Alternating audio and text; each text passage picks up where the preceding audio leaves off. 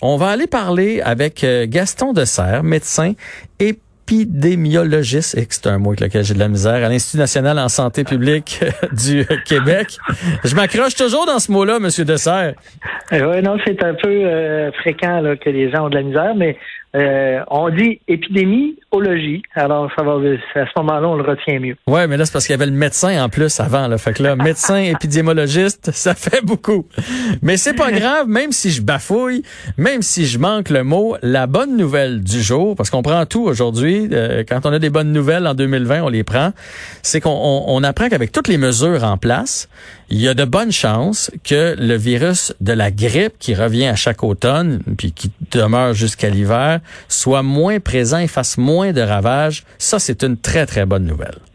Ben, effectivement, euh, quand on regarde, euh, bon, d'abord ici, notre saison de la grippe, c'est durant l'hiver, donc euh, le mois de novembre à, avril. il faut savoir que dans l'hémisphère sud, eux, leur saison de grippe, c'est durant notre été qui correspond à leur hiver.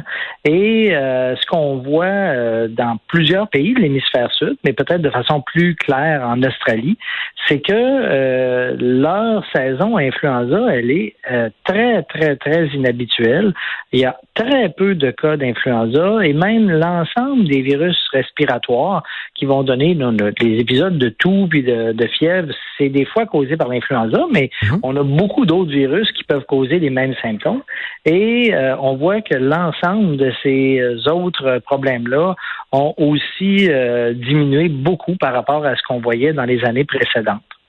Alors évidemment, l'interprétation qu'on en fait, c'est que euh, comme c'est des virus qui se transmettent euh, un peu avec les mêmes modes de transmission que la COVID-19, ben, en se protégeant contre la COVID-19, on a un impact non seulement sur cette maladie-là, mais sur les autres virus qui se transmettent de la même façon. Mais ça, c'est une, excellente nouvelle. Euh, savez-vous les statistiques? Combien de morts à chaque année pour l'influenza? Combien de gens vont dans les hôpitaux engorger le système pour ce genre de symptômes? Ben, écoutez, euh, pour euh, l'influenza, euh, on calcule qu'au Québec, si on regarde dans les dernières 7-8 années, là, on a entre 4 et 11 000 hospitalisations par année. Wow, c'est beaucoup. oui, ça peut être pas mal. quand on regarde au niveau des décès, par contre, là, c'est beaucoup moins. Là, là, on parle de quelques centaines de décès par année.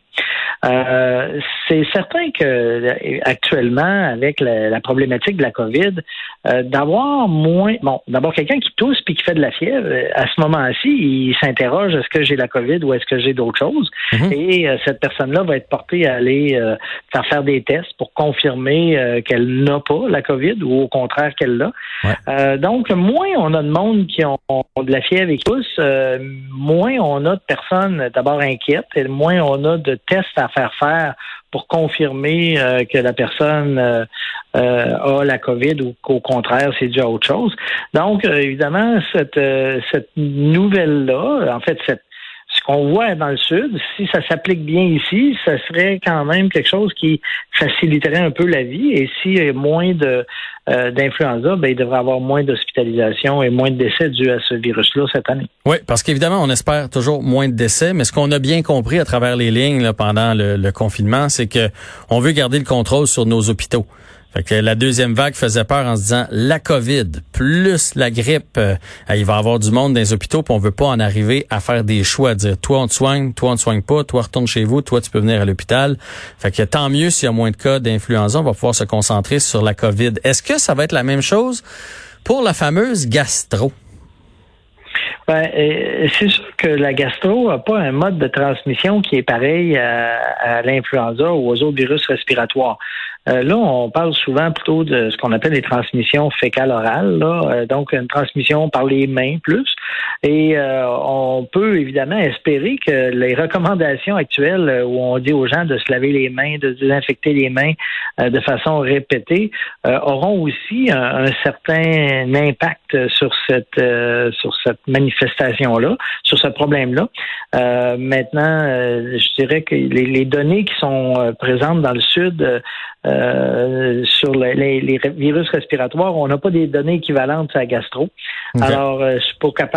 On peut penser que ça va donner des bons résultats, mais on n'a pas de, chiffres actuellement pour le dire. Bon, je sais que le rhume, vous allez dire, c'est banal, on meurt pas du rhume. Reste que des fois, le rhume va amener après ça à des otites euh, ou des trucs comme ça. Fait que est-ce qu'il risque d'avoir aussi moins de symptômes du rhume, donc moins de gens, parce qu'il y en a qui consultent quand même pour des rhumes, donc encore là, moins de gens dans les hôpitaux avec des symptômes du rhume? Ben, c'est euh, effectivement ce qu'ils observent, euh, je dirais, en Australie, là, que leur consultation pour tout ce qui appelle les syndromes d'allure grippale, euh, qui sont euh, les gens qui ont de la fièvre, de la toux, euh, des maux de gorge et tout ça, des otites, tout, tout ce qui amène les complications liées à ça, c'est beaucoup plus faible cette année. Donc, c'est ce qu'on va espérer, là, que non seulement ça va diminuer les la proportion de gens qui vont avoir ces symptômes-là, mais moins de consultations et moins d'hospitalisation.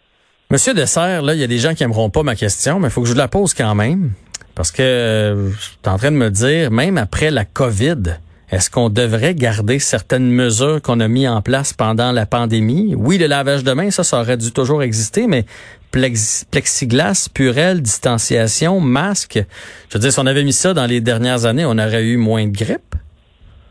Euh, oui, c'est vrai. Euh, je pense même des éléments clés, par contre, euh, qui, qui jouent pour la COVID, c'est toute la question de, de en fait, de, des enfants. C'est-à-dire que pour les virus respiratoires en général, les enfants sont vraiment le moteur des épidémies. Donc, la transmission qui se fait chez les jeunes enfants, les enfants d'âge scolaire, euh, c'est souvent par là que ça, ça, va aboutir chez les adultes, chez les personnes plus âgées.